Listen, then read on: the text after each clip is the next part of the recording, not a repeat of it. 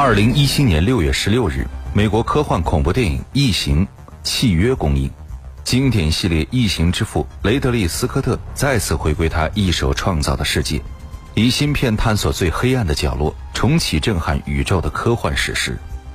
这部影片的导演雷德利·斯科特可以说是科幻电影的艺术大师。早在1982年，由他导演的电影《银翼杀手》就被誉为是科幻电影当中的经典之作。不知道您是否看过这部影片呢？大家晚上好，这里是今晚我们说电影，我是英超。今天我们在永恒记忆单元一起来分享的就是美国科幻影片《银翼杀手》，由雷德利·斯科特执导。这部影片在一九八二年上映时掌声寥寥，刚经历了几部娱乐巨制强烈视听冲击的观众很难对这样一部灰色晦涩的影片产生兴趣，评论界也是恶评如潮，甚至因为《星球大战》和《夺宝奇兵》而如日中天的哈里森·福特自己也承认影片当中没有任何发挥的空间。但是现在，这一切都已经成为了过去。这部被众多影迷和科幻迷认为最被忽略的老片，终于在时间的流逝当中发出了光芒。二零零四年，由英国某知名报社发起，由六十位顶尖科学家参与投票的电影史上最佳科幻片的评选当中，雷德利·斯科特的这部《银翼杀手》以最高票数当选影史第一。正是因为这部影片，评论界认为。判断一部电影是否伟大，应该至少有十年的时间沉淀才更加准确。目前，《银翼杀手》在科幻百片名单上排名仅次于《太空2001》，不但有着大量影迷，更有不少研究它的专注问世。这部影片虽然情节简单，内涵密度却极高，讲述了科学、伦理、生命、本能、爱与恨、生与死的诸多问题。还涉及到了灵魂及永恒，以及生命的最终归宿和身份的自我认同。这种对人和人价值思辨的科幻哲学探索理念，影响了之后诸如《终结者》《黑客帝国》等众多科幻巨制。好的，接下来我们就一起来分享这部经典的影片《银翼杀手》。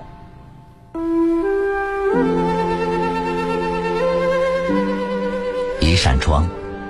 一扇门，一片光影，一个故事，一个世纪。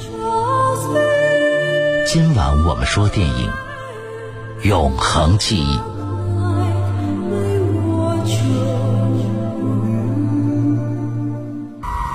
二十一世纪初，泰瑞尔公司的高级机器人已发展至纳克西斯阶段，与人类完全一样，被称之为复制人。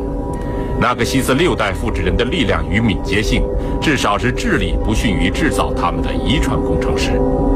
复制人被当作奴隶用于外层空间，从事对其他星球的殖民化和危险的探险工作。纳格西斯六代在外星殖民地发动了一场血腥的暴动之后，复制人在地球上被宣布为非法，被处以极刑。一个被命名为“银翼杀手”的特警小组接到命令。一旦发现入侵的复制人，格杀勿论，这被称为退休，而不是死刑。二零一九年十一月，洛杉矶，几个复制人公然反叛，从外星逃回了地球，而且还有人伪装成为工作人员混入了泰瑞公司。警方闻知消息，派出了银翼杀手霍顿，对泰瑞公司的雇员进行逐一测试，结果。复制人里昂拔出手枪打伤霍顿，而里昂趁机潜逃。为了将在逃复制人抓捕归案，警长布莱恩特要手下家夫把另外一位银翼杀手戴克请到了自己的办公室。嗨，戴克，来，我要是叫你，你是不会来的。坐吧，朋友。别像到剧里似的，戴克，我这里出现了四个光头仔，他们劫持了飞船。杀了机组人员和全体乘客两周前，在海岸附近发现了飞船。我们知道他们就在附近。你要倒霉了！不，我不会倒霉，不会有人知道他们曾经来过这里，因为你会找他们并把他们干掉。我已经不在这里工作了，交给霍顿了，他很好。我找过他，他还能呼吸，只要他不关掉呼吸机。他不行了，无法和你比。我需要你，戴克。这件事很糟，很棘手。我需要老牌的银翼杀手，需要你的魔力。我来这儿的时候已经辞职了，现在我再次辞职。你给我站住！好好想想，你要是不当警察，你就只是个小人物。没有选择，没有选择。无奈之下，戴克只好答应了布莱恩特。布莱恩特给戴克看了里昂接受测试的录像，并把一些具体情况告诉了他。两周前，从外星殖民地逃出六个复制人，三个男的，三个女的，他们杀死了二十三个人，劫持了一艘太空船。地区巡逻队在海滨发现了飞船，里边没有人，机组人员不见了。三天前夜里，他们试图闯进泰瑞尔公司，其中一个在电子警戒区被烧死了，其他人逃跑了。他们很可能伪装成新的雇员再次潜入。我叫霍顿，对新雇员进行 VK 测试，他好像发现了一个。我不明白他们为什么要冒险返回地球，这不正常。他们想从泰瑞尔公司得到什么？我等着你告诉我，这是你的任务。这时，布莱恩特在屏幕上放出了几个在逃复制人的立体照片。这是什么？那个西斯六代路易贝蒂，启用时间二零一六年，战斗型，自控性最佳，可能是他们的头。罗伊贝纳科西斯六代，这是佐拉，他受尽成为外星谋杀组的成员。他集美女和野兽于一身。第四个光头仔是贝利斯，最讨人喜欢的型号，是外星殖民地军事俱乐部的标准产品。他们除了情绪反应，在任何方面和真人完全一样。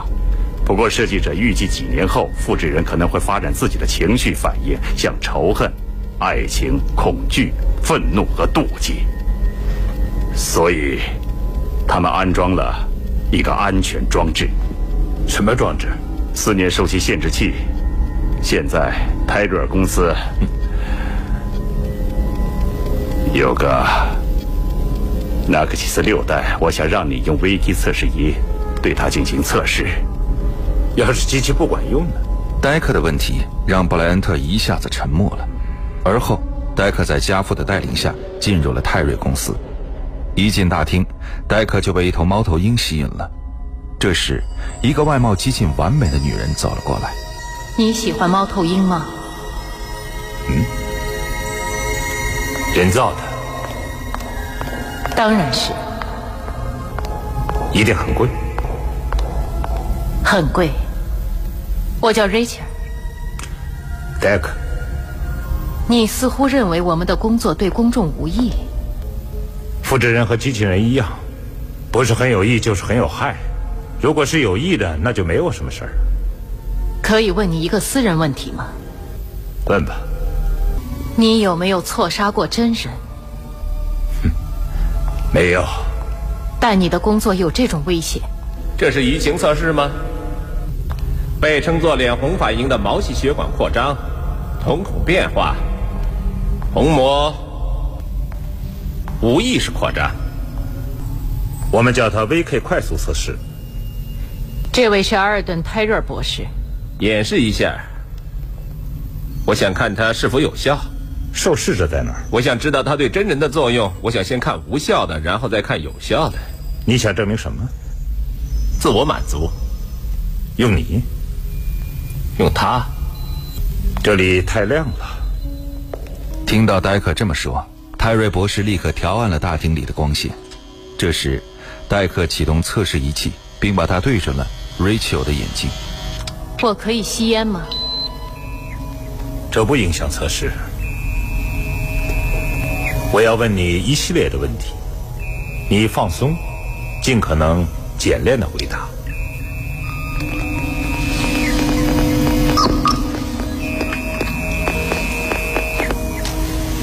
你过生日，有人送你一个小钱包。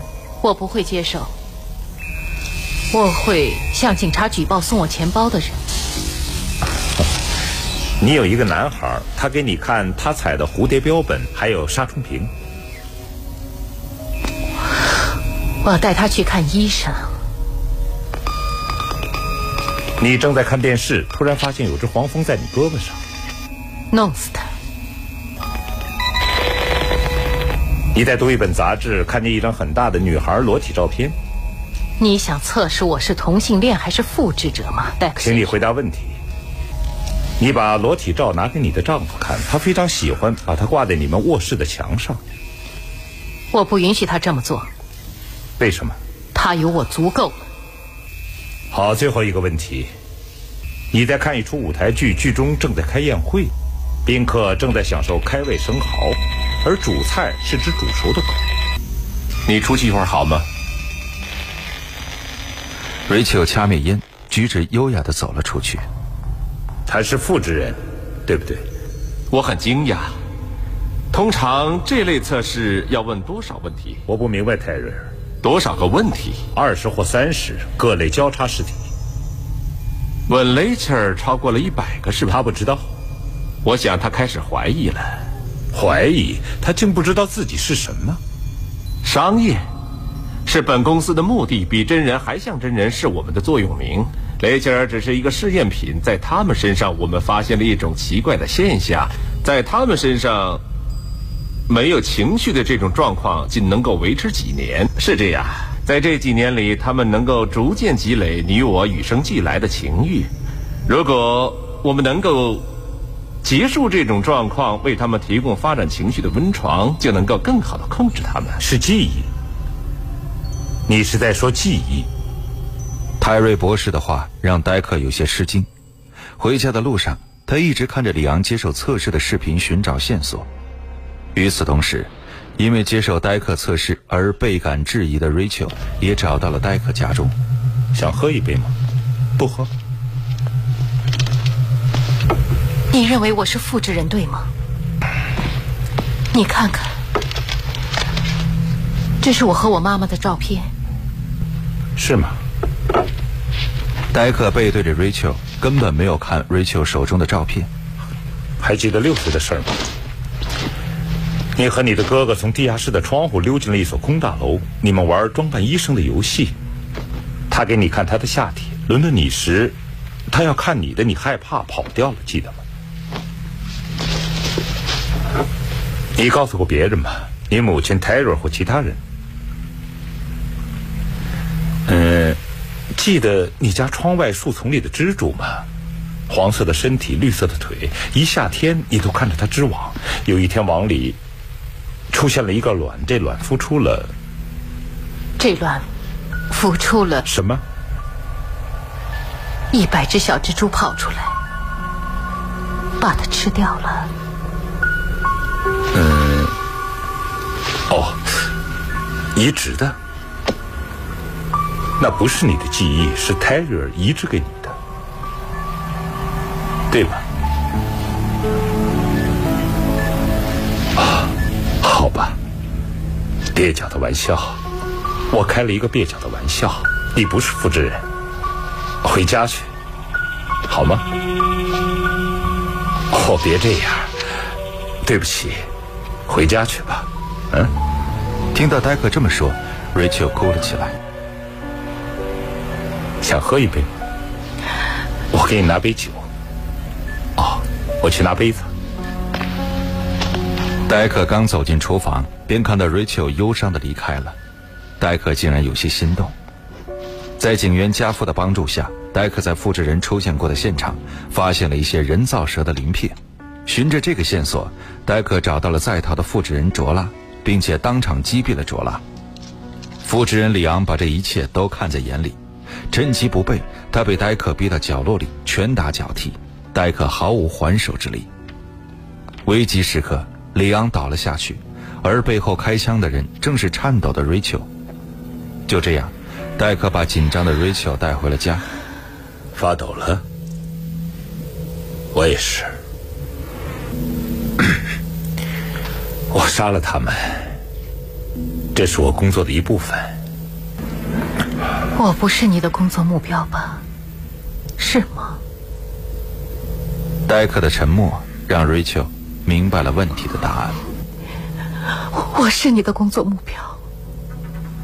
我去北方怎么样？失踪，你会追捕我，然后再杀死我吧？不，我不会杀你。我欠你的情，可是别人会。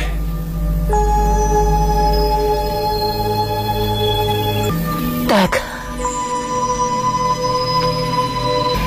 你知道有关我的档案吗？启用日期，还有寿命等等。戴克，你看过？那都是都是保密的。可你是个警察，我没看过。你的那个 VK 测试，你用它测试过自己吗？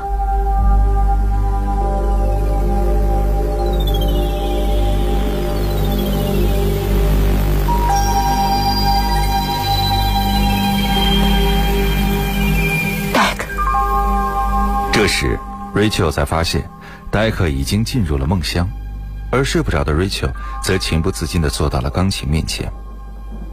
夜半时分，戴克被美妙的钢琴声吸引，从睡梦中醒过来，居然被美艳的 Rachel 吸引，情难自控。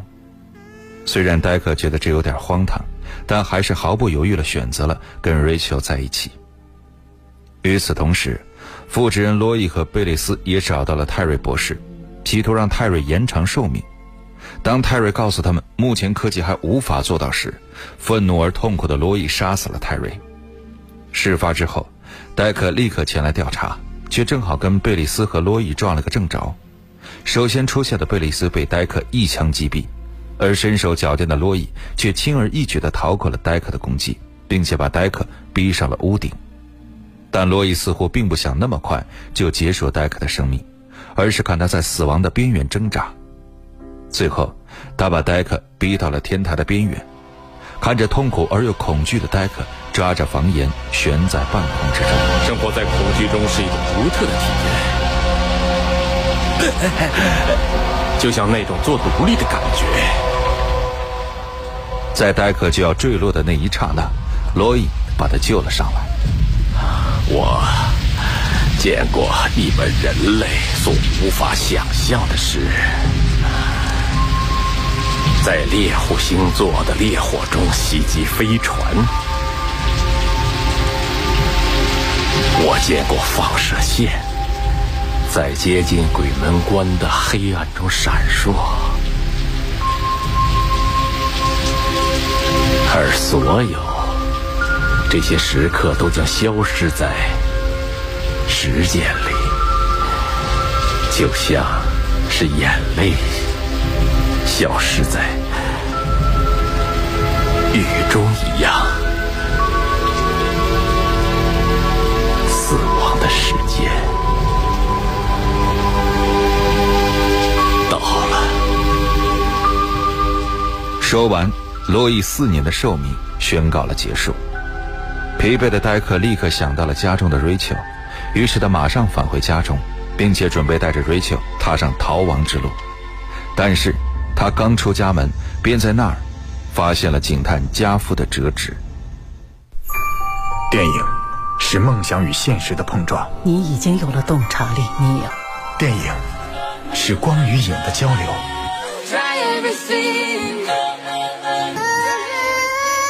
记忆中的过往，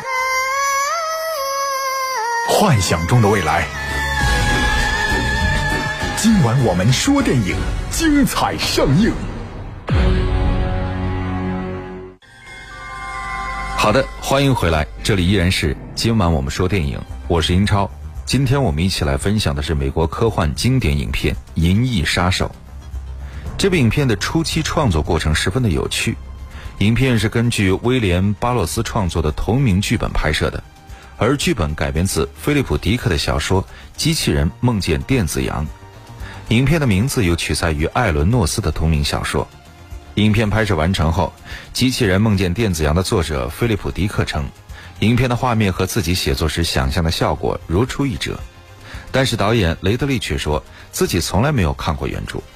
另外，本片也有一些有趣的穿帮，比如说影片开头，警长布莱恩特告诉戴克，一共有四个复制人逃了出来，几分钟之后又说一共有六个人叛逃，其中一个人被击毙，另外一个人片中始终未作交代。原来，起初剧本上还有另外一个妇人角色玛丽，后来受时间和经费的限制，最终未被采用。据演员透露，当时已经重新录制了涉及人数的对话，但不知为何导演最后并未全部使用，导致了这自相矛盾。节目最后，一起来分享影片《银翼杀手》的片尾音乐。我是英超，代表制作人小强、录音师乐乐，感谢各位收听，下期节目再会。稍后为您播出的是广播剧场。